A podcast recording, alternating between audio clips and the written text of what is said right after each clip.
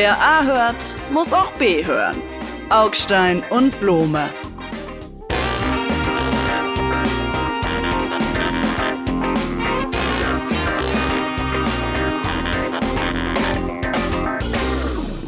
Hallo Blome, herzlich willkommen zu unserem kleinen Podcast. Falls es Tonprobleme geben sollte, liegt es daran, dass ich in Urlaub bin. Ich hoffe, das stört Sie nicht. Wie geht's Ihnen? Mir geht's gut und Ihnen geht's wahrscheinlich besser, weil ich schon aus dem Urlaub wieder zurück bin. Aber äh, lassen Sie uns lieber über was wirklich Ernstes reden, nämlich Israel. Da hatten Sie was, was Sie loswerden wollten und ich habe was, was ich vorneweg loswerden will.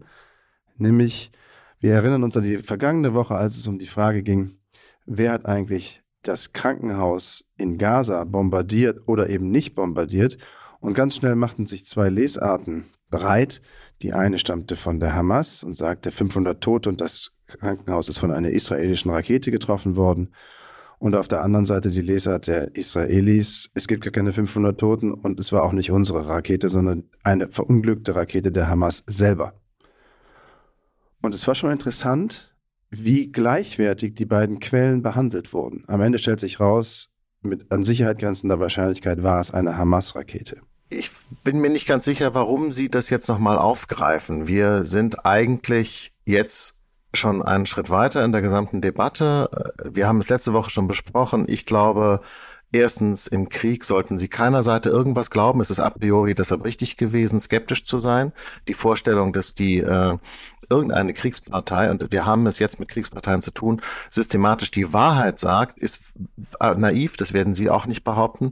Äh, zweitens spielt es tatsächlich für mich keine Rolle, weil es an der Situation dort gar nichts ändert. Die Hamas hat dort einen verbrecherischen äh, auch ehrlich gesagt auch kranken äh, Gewaltangriff gestartet äh, auf die Israelis. Die verteidigen sich jetzt. Jetzt kommt es zu einem fürchterlichen Krieg in Gaza. Es werden sehr, sehr viele Zivilisten getötet. Dieses Krankenhaus ist ein Beispiel dafür, was passiert, wenn in solchen Gegenden Krieg geführt wird.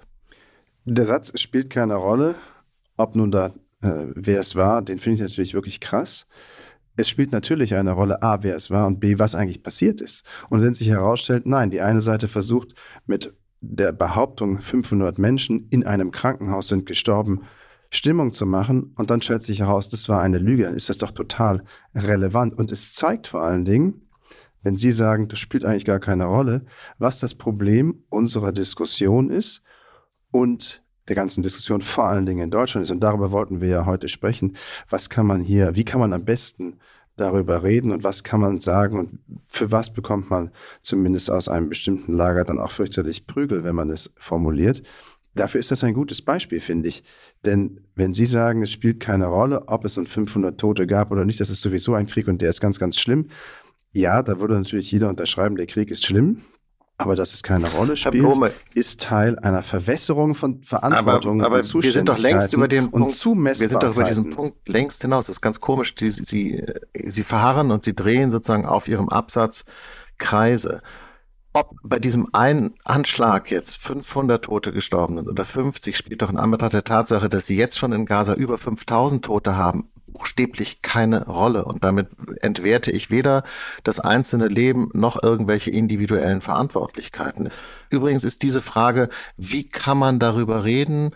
Ja, das ist das eine Thema. Äh, mein Thema ist ehrlich gesagt ein bisschen ein anderes, was mich jetzt gerade so umtreibt an dieser doch sehr, sehr schwierigen Debatte über diesen Krieg in Gaza ist ähm, der Begriff der Empathie.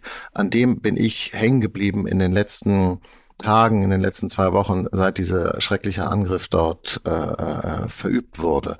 Weil auf eine ganz merkwürdige Weise der Begriff Empathie hier so instrumentalisiert wird. Man wirft immer zu Leuten vor, ihr habt nicht genug Empathie, wo bleibt eure Empathie, ihr zeigt gar keine Empathie und, und, und Empathie wird sozusagen so eine Art Messlatte dafür, wie stehst du zu diesem Geschehen. Und ich würde gerne kurz verweilen mit Ihnen und den Zuhörerinnen und Zuhörern bei diesem Begriff Empathie. Denn meine Meinung dazu ist, Empathie ist etwas Privates und nicht etwas Öffentliches.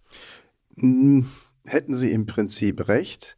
Und trotzdem ist die Debatte da schon längst weiter, als Sie sie jetzt noch zurückdrehen können auf so einen privaten Bereich von privater Empathie. Äh, ist ein sehr, wie soll man sagen, privates, persönliches Gefühl, habe ich völlig recht. Und trotzdem, und noch einmal allerletzter Blick zurück zu dem Krankenhaus Die Frage, wer war da was und was ist da genau passiert, ist Teil einer Auseinandersetzung, in Anführungsstrichen, eines Krieges um öffentliche Aufmerksamkeit, die öffentliche Meinung und die öffentliche Empathie. Also wer zieht mit welchen Geschichten wie viel von der denkbaren Empathie auf sich und seine Sache. Also können die Hamas auf ihre verbrecherische Sache Empathie lenken, weil in Gaza so viele Menschen sterben, dann haben sie ein Interesse, die Zahl der Menschen, die in Gaza sterben und am besten zynischerweise auch noch Kinder hochzuschrauben. Oder zieht die israelische Seite ein Maximum an Empathie auf ihre Seite, indem sie natürlich noch einmal deutlich macht, was da passiert ist und den Deutschen Aber noch einmal deutlich macht, was sie den Israelis aus der Geschichte heraus, den Juden aus der Geschichte heraus schulden. Finden Sie denn, dass Empathie, also es ist, ist ein bisschen schwieriges Gespräch, weil dadurch, dass man sozusagen Leuten vorwirft, es mangelt ihnen an Empathie, unterschiebt man ihnen erstens politische Motive und zweitens entzieht man ihnen im Grunde die, die Sprechbefugnis, wenn man dann sagt, du bist gar nicht empathisch, deshalb darfst du gar nicht sprechen. Das ist ja nicht nur in diesem äh, Fall so, sondern es gibt ja viele Situationen so, wo äh, äh sozusagen der politische Diskurs von so einer Gefühlsnote her bewertet wird und wo auch scheinbar äh, objektive Instanzen, ja, also Politiker, Medien, die finde ich jedenfalls einen, einen objektiven und irgendwie auch ein bisschen nüchternen Blick auf die Realität haben sollten, plötzlich sich gezwungen sehen, so ganz, ganz empathisch zu sein. Das ist ja auch eine Frage des Vokabulars dann, äh, was die Leute benutzen. Das ist eine neue Entwicklung. Mir wäre wichtig, das mal festzuhalten, dass das eine vergleichsweise neue Entwicklung ist. Das gab es vor ein paar Jahren noch nicht. Das hat sich irgendwie verändert. Ich glaube, das kommt durch die sozialen Medien, weil die sozialen Medien die, die, die Stimmung und die Art und Weise, wie wir über Dinge sprechen und deshalb auch, wie wir sie wahrnehmen, total verändert haben. Und ähm, das hat natürlich politische Konsequenzen. Ich weiß aber nicht, ob die so gut sind, weil ich glaube, ich möchte nochmal sagen, äh, äh, wenn Sie zum Beispiel an so einen Begriff wie Reue denken, ja, Reue ist auch ein, ein, ein privates, persönliches Gefühl. Und wenn man das öffentlich zur Schau stellt, wird es zur Show und, und zur Emotionsshow und hat da eigentlich nichts zu suchen. Und ich finde es mit Empathie genauso. Ich finde, empathisch soll man sein, muss man sein. Das ist eine Charakterfrage. Das macht einen zum Menschen. Aber wenn ich das im öffentlichen Diskurs vor mir hertrage, meine Empathie, oder noch schlimmer, wenn ich die mangelnde Empathie beim anderen kritisiere, dann mache ich sozusagen aus einem privaten, persönlichen Gefühl ein Instrument in der Debatte. Und ich finde, das gehört sich nicht. Ich finde das unanständig. Also mal der Reihe nach. Ich finde, angesichts der Monstrosität, der Bestialität des Terrorangriffs, können Sie an dieser Debatte was das bedeutet, was das politisch bedeutet, was jetzt daraus folgt, wie weit die Israelis gehen dürfen und was das im großen Gesamtzusammenhang des Nahen Osten bedeuten könnte, Flächenbrand und so, können sie nicht an dieser Debatte teilnehmen, ohne, wenn man so will, einmal den Opfern dieses bestialischen Anschlages, dieses bestialischen Kriegseröffnung, die Ehre zu erweisen. Ich finde, da kommen sie nicht als Mensch drum rum, das zu machen, und dann ihr politisches Argument zu entwickeln oder was immer sie sagen wollen. Ich glaube, das ist so etwas wie eine, in Anführungsstrichen, Pflicht zur Eintrittsberechtigung in diese Debatte, davor einmal den Hut zu ziehen, ähm, bildlich, weil es eben ein so gigantisches Verbrechen war. Ja, auf der anderen Seite gebe ich Ihnen recht, Moment, auf der anderen Seite gebe ich Ihnen recht, wenn man das massiv instrumentalisiert, wie das insbesondere die Israel unterstützende Seite tut und sagt, du hast nicht 100% Empathie gezeigt und darum musst du jetzt die Klappe halten, du bist pro Hamas, weil du nicht 100% Empathie für die israelischen Opfer gezeigt hast. Dann finde ich das auch einen krassen Missbrauch, um die Debatte, wenn man so will, Sorten reinzuhalten ähm, und die Unterstützung hundertprozentig. Ich finde, Jetzt ist genug Zeit vergangen, dass erste Sätze auch wieder mit Ja, aber kommen können. Das finde ich auch, ja. Und die totale Ausschlusseritis aller Sätze, die differenzieren und mit Ja, aber ähm, arbeiten, finde ich äh, der Debatte nicht angemessen. Also dieses Aber ist ja auch ein großes Thema gewesen. Es ist ja interessant, sowieso, was für semantisch präzise äh, Debatten wir geführt haben in den letzten 14 Tagen. Äh, äh, man hat dem slowenischen Philosophen äh, Slavoj Žižek vorgeworfen, bei der Buchmesse eine Rede gehalten zu haben, die eine Ja-Aber-Rede war, äh, in der er selber das auch aufgenommen hat. Nicht bei diesen ganzen Diskurse drehen sich ja immer um sich selbst und spiegeln sich immer schon in sich selbst. Und du denkst, dass ich denke, was du denkst. Das, dabei denke ich es überhaupt gar nicht. Und deshalb denkst du was Falsches und so. Und denkst so, oh wow, Leute, ihr wisst schon gar nicht mehr irgendwie so, welche eure rechten und welche eure linken Socken sind. Ich würde auch niemals sagen ja, aber, weil ja, aber hat immer etwas äh, Trennendes. Ich würde immer sagen ja und, denn beides gehört halt immer zusammen und das ist ja genau das Problem. Ganz kurz noch einmal, aber ich fand der Kommentar in der Zeit, Wochenzeitung, die Zeit, da hat sich der Kommentator gewundert, dass der Terrorangriff der Hamas kein Ereignis sein wird, wo man sich später erinnert, wo war ich, als ich das gehört habe. Anders als äh, berühmtes äh, 9-11. Äh, Terroranschlag in New York, äh, Twin Towers. Ähm, ja, es, es haben keine bundesweiten Schweigeminuten gegeben, es wurden keine Fußballspiele abgesagt. Das Land sozusagen ist nicht zum Stillstand gekommen. Das wirft der Kommentator uns vor. Da haben sie sozusagen das Empathieargument in, in einer Maximalversion, weil er im Grunde äh, das misst die öffentliche Empathie, also die gesamte Menge der, die, die, die Summe der Empathie misst an einem Ereignis, nämlich 9-11 und sagt, wenn wir da nicht rankommen, sind wir nicht empathisch genug. Und das finde ich, äh, es finde ich erstens echt verwerflich, muss ich wirklich sagen, es echt verwerflich, weil es sozusagen ein, also ein völlig irrer Kommentar im Prinzip, aber ich benehme ihn jetzt als Beispiel, weil er praktisch im Extrem das Problem zeigt. Und außerdem, und da kommen wir jetzt wahrscheinlich eher zu dem Punkt, wo wir uns jetzt voneinander trennen, mein lieber Kollege Blome. Dieser Kommentar übersieht natürlich einen ganz grundsätzlichen Unterschied zwischen 9-11 und äh, dem, was da im Gazastreifen sich jetzt abspielt. Und zwar den Unterschied, den, und jetzt wird's wirklich echt, echt satirisch fast, den niemand Geringeres als der Generalsekretär der Vereinten Nationen, ja, Antonio Guterres, also ein Mann, der nun wirklich, was würde ich sagen, der Chefdiplomat der Welt, der gesagt hat, das, was da passiert, das ist nicht in einem Vakuum passiert. Das ist nicht ohne Kontext zu verstehen. Und da fallen die Leute jetzt über ihn her und sagen, erstens, du bist nicht empathisch genug und zweitens, du relativierst die Verbrechen der Hamas, weil du so tust, als hätten die irgendwas mit irgendwas zu tun. Man sagt, naja, natürlich hat das was mit irgendwas zu tun. Oder glaubt ihr, das kommt einfach irgendwie so hervorgepoppt aus dem Nichts? Und das zeigt, Moment, Moment, wir kommen. Jetzt machen Sie mal einen Punkt. Punkt. Sie stapeln einen Schwachsinn auf den anderen. Machen Sie mal einen Punkt. Natürlich wenn ist ich, irgendwie Sie meinen, wenn ich den UN-Generalsekretär zitiere? Nein. Natürlich haben Sie recht. So eine Weltmeisterschaft der Empathie, wohin soll das führen? Also das zu vergleichen mit 9-11 zeigt doch nur, wie schwer die Leute, meinetwegen auch der Autor oder Autorin dieses Zeitartikels, sich damit tut, das richtig einzuordnen. Und das können wir noch gar nicht. Wenn sich aus diesem Terroranschlag, aus diesem Terrorkrieg ein Flächenbrand bis hin eines Krieges zwischen dem Iran und den USA entwickelt, dann werden wir uns verdammt nochmal alle daran erinnern, wo wir waren am 7. Oktober, als das nämlich dann begann. Insofern ist die Kritik daran, die Sie jetzt äußern, geht völlig neben das Thema. Wir sind noch dabei einzuordnen, wie bedeutend, wie groß das für unser Leben wird. Ja, und das jemandem vorzuwerfen, der da eine erste Vergleichsmöglichkeit sucht, finde ich, führt völlig am Thema vorbei. Und wenn Sie Herrn Guterres jetzt verteidigen, dann verteidigen Sie übrigens auch seinen Satz, seit 56 Jahren äh, ist das eine unmenschliche Besatzungssituation gewesen für die Palästinenser. Da hat der Mann schlicht geirrt und dafür kriegt er nicht sein Geld als UN-Generalsekretär.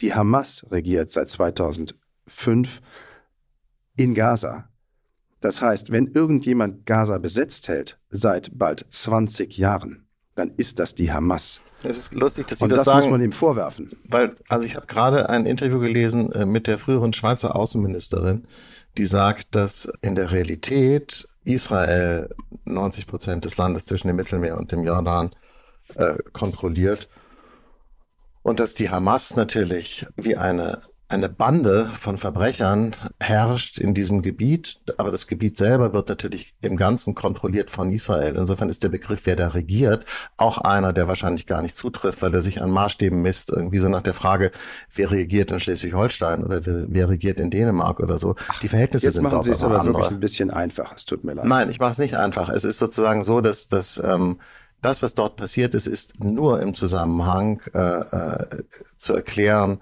aus dem, dem tiefen Hass, den die Leute im Gazastreifen auf die Israelis und auf die Juden haben. Und dieser Hass speist sich aus zwei Quellen. Das ist der islamistische Hass von in der Wolle gewirkten kulturellen Antisemiten auf der einen Seite und es ist sozusagen der Hass der Besatzungsopfer, die da seit 50 Jahren, 60 Jahren äh, äh, gehalten werden im größten Freiluftgefängnis der Welt und einfach buchstäblich keine Lebensperspektive haben. Ja. Diese beiden Quellen machen das Ganze so schwierig. Das ist richtig. Also, ich gebe natürlich zu, der Satz des UN-Generalsekretärs oder der, dann die Wiederholung durch den ehemaligen ähm, außenpolitischen Berater von Angela Merkel, heutigen Chef der Münchner Sicherheitskonferenz, Christoph Heusgen, der das auch mit dem Vakuum gesagt hat.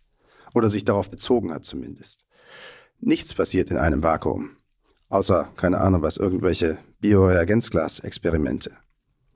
Völlig richtig, nichts passiert in einem Vakuum, nichts ist mit nichts anderem verbunden. Da bin ich ja völlig dabei. Nur, wenn Sie das so en passant fallen lassen, dann werden Sie doch bitte konkret. Denn nur dann ist es, soll man wenn man so will, aus Sicht der Opfer erträglich, werden Sie doch konkret. Und wenn Sie sagen, das ist ein Freiluftgefängnis, finde ich das den falschen Begriff, aber sei es mal dahingestellt. Entscheidend wäre dann dazu zu sagen, wer ist der Knastwärter? Wer sorgt für die Bedingungen in diesem, in Anführungsstrichen, Freiluftgefängnis, das ich nicht dafür halte? Aber nehmen wir nur mal an, es wäre für eine Sekunde, es wäre so. Wer ist denn der Knastaufseher? Wer sorgt ja, der dafür? Der Aufseher wie viel? ist die Hamas. Der da Aufseher gehen, ist die Hamas. Da gehen pro Jahr mehrere hundert Millionen Euro an ja. Hilfen rein. Für zwei Millionen Leute. Für zwei Millionen Menschen, die da leben. Ich weiß. Ähm, das ist, ist am dichtesten besiedelt, ja, aber das ist sicherlich auch eine Region in der Welt, wo am meisten Geld reinfließt, aus dem man etwas machen könnte und nichts gemacht hat. Ja, komischerweise passiert das aber nicht. Ja, aber weil die Israelis kontrollieren den Strom, sie kontrollieren wie die Leute dort leben. Sie kontrollieren, wer Arbeitsgenehmigungen hat, wer das Land verlassen darf und wer nicht und so weiter. Das heißt, das Gefängnis ist wahrscheinlich schon ein ganz, gute, ganz gutes Bild und äh, deshalb wird dieses Bild auch so vehement bekämpft von Leuten, die diese Realität gar nicht an sich ranlassen wollen. Denn ich glaube auch, dass die Hamas kontrolliert das wie eine, eine Bande, ein Gefängnis, aber die, das Direktorium sitzt eben in Israel, weil die äh, sozusagen die gesamte Situation kontrollieren.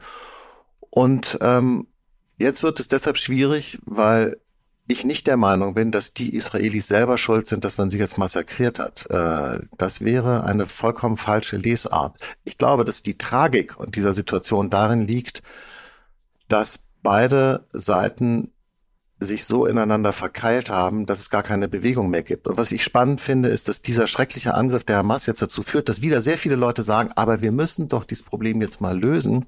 Wir müssen doch zu einem Ausgleich zwischen diesen beiden Völkern kommen, die sich dieses Territorium doch irgendwie teilen müssen.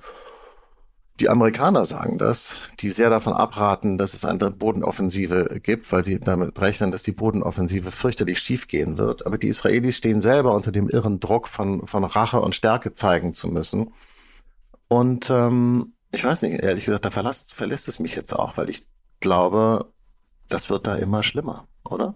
Ich teile Ihren Pessimismus, Augstein. Ich wüsste auch nicht, wie sich das nochmal wieder in einen Frieden, irgendeine Koexistenz ähm, jenseits so eines waffenstarrenden Gleichgewichts des Schreckens äh, stabilisieren lassen könnte, insbesondere wenn es dann einen richtigen Krieg im Nahen Osten geben sollte, vorher noch. Hm. Also ich teile diesen Pessimismus, das macht einen echt wirklich äh, traurig und, und äh, sehr, sehr zukunftsskeptisch.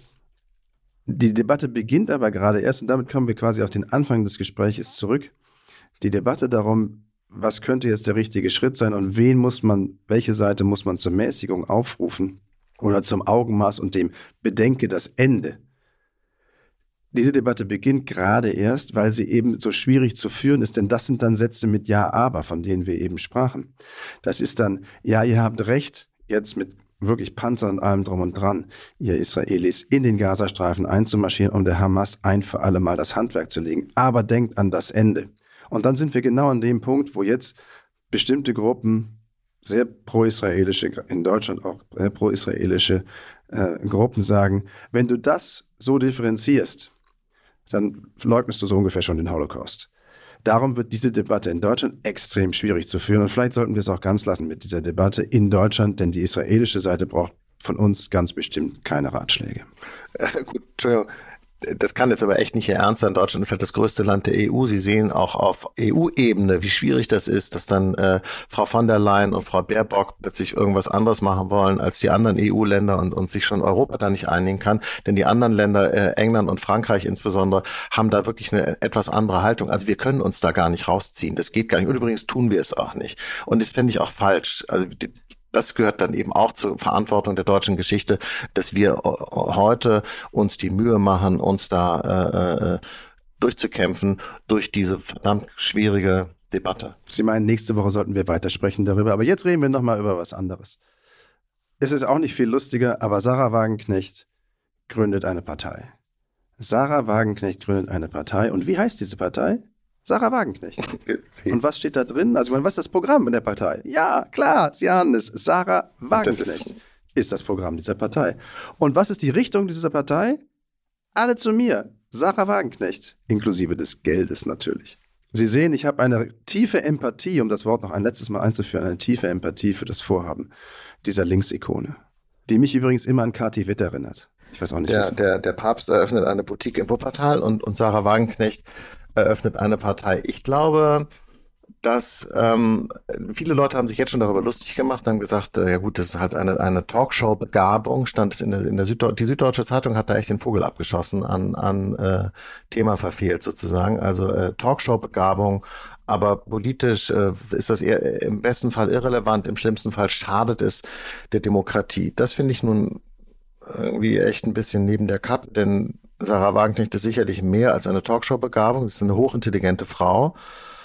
Absoluter Vollprofi seit der Wende. Äh, auch ehrlich gesagt muss man sagen, mit allen Wassern gewaschen, tausendmal von allen Seiten angegriffen, äh, von außen, von innen, von Freunden, von Feinden äh, durch die Mangel genommen worden und ist aber trotzdem irgendwie äußerlich jedenfalls unversehrt da durchgekommen und zieht irgendwie so ihr Ding durch. Und das ist, wenn ich jetzt sage äußerlich unversehrt, dann ich will jetzt hier um Gottes Willen nicht irgendwie sexistisch klingen, aber wie sie aussieht, wie sie wirkt, ja, wie sie sich gibt, äh, wie sie auftritt, das gehört natürlich zu dieser Figur nochmal in einem besonderen Maße dazu, mehr als vielleicht bei anderen Politikerinnen. Nein, ganz kurz. Für die, ja, ja, Entschuldigung, ja, für die Einordnung der Figur. Was ist ihr Ding? Sie sagen, sie zieht ihr Ding durch. Aber was ist denn ihr Ding? Ja, sehr gut. kluge Gegenfrage vom Kollegen Blome. Das Problem bei Sarah Wagenknecht ist, dass ihr Ding... Ich, ich, kann's Ihnen, ich kann es Ihnen in drei Buchstaben, ich kann es Ihnen in drei Buchstaben beantworten. Ich. I-Z-H, ja, ich. ja, gut, warum sollen Frauen nicht auch manchmal megaloman sein? Narzissmus wirft man sonst immer nur Männern vor. Gleichberechtigung ist eben keine Einbahnstraße, kann ich da nur sagen. Aber es ist natürlich schon noch mehr als das. Sie hat ja ein politisches Programm. Es gibt ja viele Leute, die dieses politische Programm geradezu herbeisehnen. Manche fürchten es, manche verachten und verlachen es, nämlich das politische Programm des Linkspopulismus. Ich finde das wahnsinnig spannend. Bisher hat das in Deutschland nie funktioniert. In anderen Ländern besser.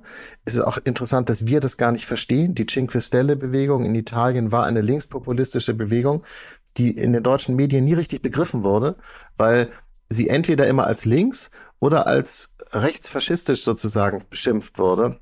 Aber man hat nie begriffen, dass es einen linkspopulistischen Politstrang gibt, wenn man es schafft, ihn zu entwickeln. Ob Sarah Wagenknecht das gelingt, weiß ich nicht. Ist ein bisschen erinnert es mich an die Versuche von Sigmar Gabriel, Linkspopulismus zu machen und dann aber jetzt hoch 10 auf Speed, äh, auf anderen Drogen, wie auch immer und mit Dutt.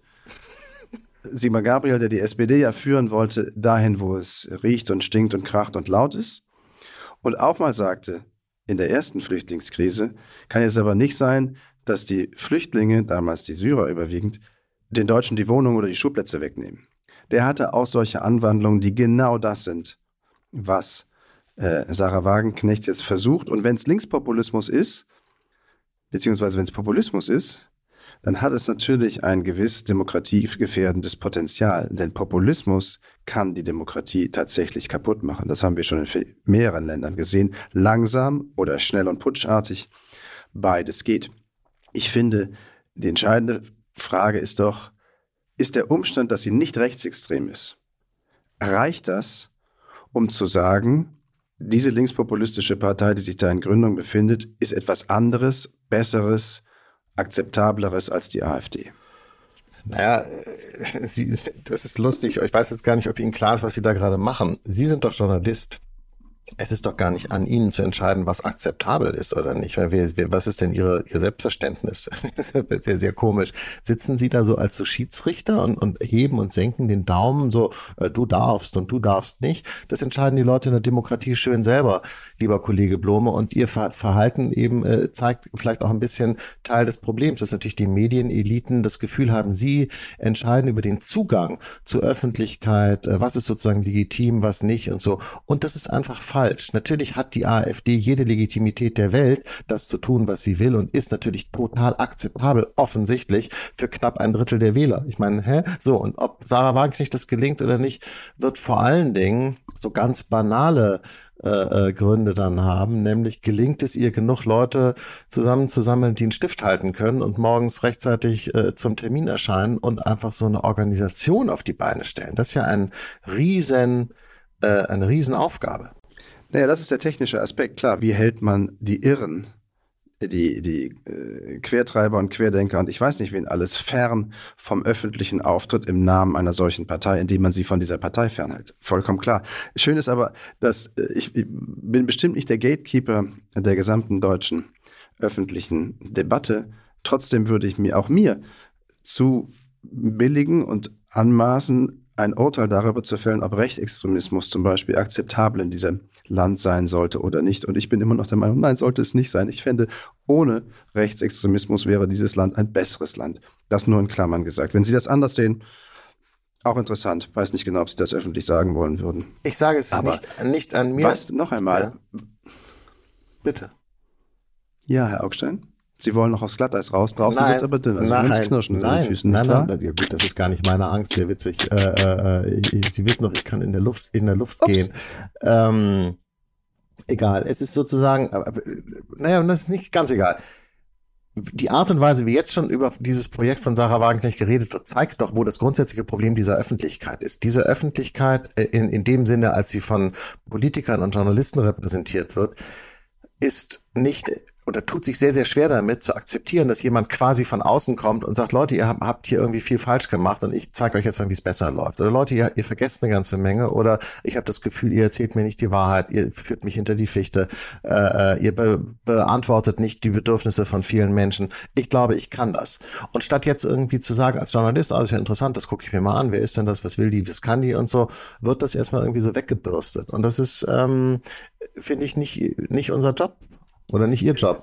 Sie haben den entscheidenden Satz schon gesagt. Ähm, hinter die Fichte führen, also lügen äh, oder etwas vorgaukeln, was nicht existiert. Und daraus besteht das Programm, das wir uns natürlich angeschaut haben als Journalisten. Also nehme ich jetzt mal zumindest für mich in Anspruch. Und es ist ja auch wahrlich nicht so lang, das liest sich relativ schnell. Also da ist die Bildzeitung gegen ein ausgeführter Roman, gegen die Inhalte und äh, Inhaltstiefe dieses Programmes des neuen Vereins beziehungsweise der neuen Partei. Da geht es darum, äh, die Renten müssen hoch, äh, wir brauchen wieder billiges Gas aus Russland, äh, die Arbeitnehmer müssen viel, viel mehr Geld verdienen, die Unternehmen müssen mehr gegängelt werden und im Zweifel enteignet beziehungsweise verstaatlicht werden, etc., etc., etc. Und im Übrigen wollen wir die Grenzen zumachen, damit hier keine Migranten mehr reinkommen. Das ist ungefähr ein bisschen zugespitzt, das Programm dieser Partei, dieser Person, Sarah Wagenknecht. Und das ist dasselbe Wolkenkuckucksheim, leicht in Brauntönen, aber auch in Rottönen, kommt sehr von links, kommt aber auch sehr von rechts, das in keiner Form und Weise realisierbar wäre, ohne die gesamte Republik beziehungsweise den Wohlstand dieser Republik das in die Luft zu sprengen. Das und das toll. ist das kunstvolle hinter die Fichte führen. Ich finde das echt verrückt. Es gibt doch gar kein richtiges Programm. Es gibt äh, Absichtserklärungen in, in eine bestimmte Richtung. Äh, äh, ach so, übrigens, Klammer auf, ich bin hier nicht der Pressesprecher von Sarah Wagenknecht und ich persönlich äh, bin auch gar kein Sympathiegänger dieses Projektes. Aber die Sie Art sind gar nicht links? Weiß ich nicht, ob ich so links bin Was wie Sarah haben wir Wagenknecht. Jahre lang gemacht? Sie sind gar nicht links. Ich bin, ich bin, ich weiß nicht, ob ich so links bin auf diese Weise wie Sarah Wagenknecht. Das ist so ein komischer, so ein Linksnationalismus. Weiß ich nicht, ob das so mein Ding ist. Ich bin, glaube ich, eher so ein klassischer, wenn wir jetzt schon in diesen Schubladen bleiben wollen, so ein klassischer 70s-Linker, so ein internationalistischer äh, und, und, und nicht einer, der die Grenzen schließen will, um den Sozialstaat zu retten. Das ist aber natürlich ihr Programm. Und darüber würde ich mich mal gar nicht so lustig machen, mein, mein lieber Kollege, weil viele Leute, glaube ich, äh, denen spricht das total aus der Seele. Und zu sagen, das kann man alles nur machen und dann ist aber die Bundesrepublik Deutschland nicht mehr so wie vorher. Das ist natürlich totaler Quatsch. Das ist Angela Merkel äh, äh, Argument der Politik gegenüber so. Man kann es nur so machen wie ich und alles andere gibt, gibt es gar nicht. Es gibt keine Alternative zu dem, was ich mache. Das stimmt nicht. Natürlich können Sie den Wohnungsmarkt durch eine starke öffentliche äh, äh, Repräsentanz ergänzen und dadurch verändern und Leuten äh, bezahlbare Wohnungen zur Verfügung stellen, indem sie einfach öffentliche Wohnungsbaugesellschaften gründen, die ohne Profitzwang Wohnungen bauen. Natürlich wäre das möglich, das wissen sie auch, und zwar innerhalb der Grenzen unseres Systems. Dass sie schon, schon diese Lappalie, schon diese Banalität gar nicht mehr für möglich halten, zeigt, wie eng ihr Denken geführt wurde durch die neoliberale Revolution der letzten 30 Jahre. Sie hängen in einer Ideologie und merken es gar nicht. Äh, Entschuldigung. Also meine Ideologie ist die Realität. Meine Ideologie ist zu sehen, ähm, dass ein Austritt aus der EU, ein Austritt aus der NATO, so wie es die gerne die äh, AfD hätte, oder das Ende aller Klimaschutzbemühungen, wie es die AfD und Sarah Wagenknecht in Wahrheit auch haben möchten, keine gute Idee ist, keine wirklich reale Option, weil es zu nichts führt, beziehungsweise in den, den äh, weitestgehenden Untergang. Wie gesagt, es ist eine verlogene, um mal das harte Wort zu sagen, Veranstaltung. Und jetzt können Sie sagen, ja, mein Gott, jeder Politiker lügt, lass sie doch. Aber das würde mir nicht reichen. Das ist eine Neugründung. Wenn die anders sein wollen, dann sollten sie eben nicht den Leuten etwas versprechen, also was man nicht einhalten Sie meinen zum Beispiel unser Bundeskanzler, äh, der darf äh, sowas machen. Der darf im Spiegel äh, äh, sagen, wir müssen einfach jetzt, ab jetzt wird abgeschoben. So, ab heute Morgen um 5 Uhr wird äh, abgeschoben. Das darf, der Bundeskanzler darf das machen, oder wie? Und, und jeder weiß, dass das im Prinzip nicht realisierbar ist und er das auch weiß, was dann für mich auf eine Lüge äh, äh, herausläuft. Aber er darf das machen, weil er der Bundeskanzler ist, oder wie? Nein, er darf aber, es nicht. Aber, Sarah, aber, aber er hat es aber gemacht. He just did it. Absolut. Oh, und dafür hat er. Er hat sich jetzt, jetzt haben, oh, jetzt haben wir den Bundeskanzler beim Lügen erwischt. Aber Sarah Wagenknecht darf nicht lügen, aber der Bundeskanzler darf lügen. Nee, Moment mal. Warum? Nein, beide dürfen nicht lügen. Auch aber sie tun es, aber. Was ja, haben Mann, Sie denn getrunken? Äh, gar nichts, aber es ist die Realität. Sie haben doch gesagt, Ihre Ideologie ist die Realität, was echt auch ein Ansatz ist, den sollten Sie sich mal irgendwie ausdrucken oder so auf so ein kleines, so ein Klo, so ein Klobürstendeckchen häkeln lassen und irgendwo hinhängen. Meine Ideologie ist die Realität. Politik funktioniert so. Jetzt nochmal, wenn Sie es dem Bundeskanzler nicht übel nehmen, aber Sarah Wagenknecht Doch, schon. Ich nehme es ihm übel. Stopp. Ja. Stopp. Ihre Prämisse ist falsch. Natürlich nehme ich das auch dem Bundeskanzler übel. Und natürlich haben wir es der Innenministerin in zahllosen Kommentaren vorgeworfen, dass sie mit ihrem Gesetz, dem neuen Abschiebegesetz, jetzt so tut, als würde sich damit maßgeblich etwas an der Realität ändern lassen. Das ist ein Witz. Und jetzt können Sie das meinetwegen eine Lüge nennen, okay, geschenkt. Dieses Gesetz wird an der Realität nicht viel ändern. Die Ankündigung des Bundeskanzlers, ähm, jetzt wird aber mal hier endlich in großem Stil abgeschoben, Zitat Ende, ist hohles Gewäsch. Oder meinetwegen eine Lüge. Ja, klar. Und darum leite ich daraus ab, Sarah Wagenknecht darf das auch nicht. So komme ich. Okay, ja gut, darauf kann, ich mich, darauf kann ich mich einlassen. Aber wenn, wenn, wenn sie das Gleiche nicht darf wie der Bundeskanzler, würde ich sagen, ist es okay. Lassen wir uns darauf einigen, irgendwie so. Ich glaube, wir müssen jetzt heute zum Schluss kommen. Äh, also ich beobachte das mit Spannung, vielleicht mit ein ganz kleinen bisschen Sympathie, was die Frau da macht. Und ich möchte festhalten, dass ich keine gehäkelten Klodeckchen habe. Bis nächste Woche. Tschüss, Augstein.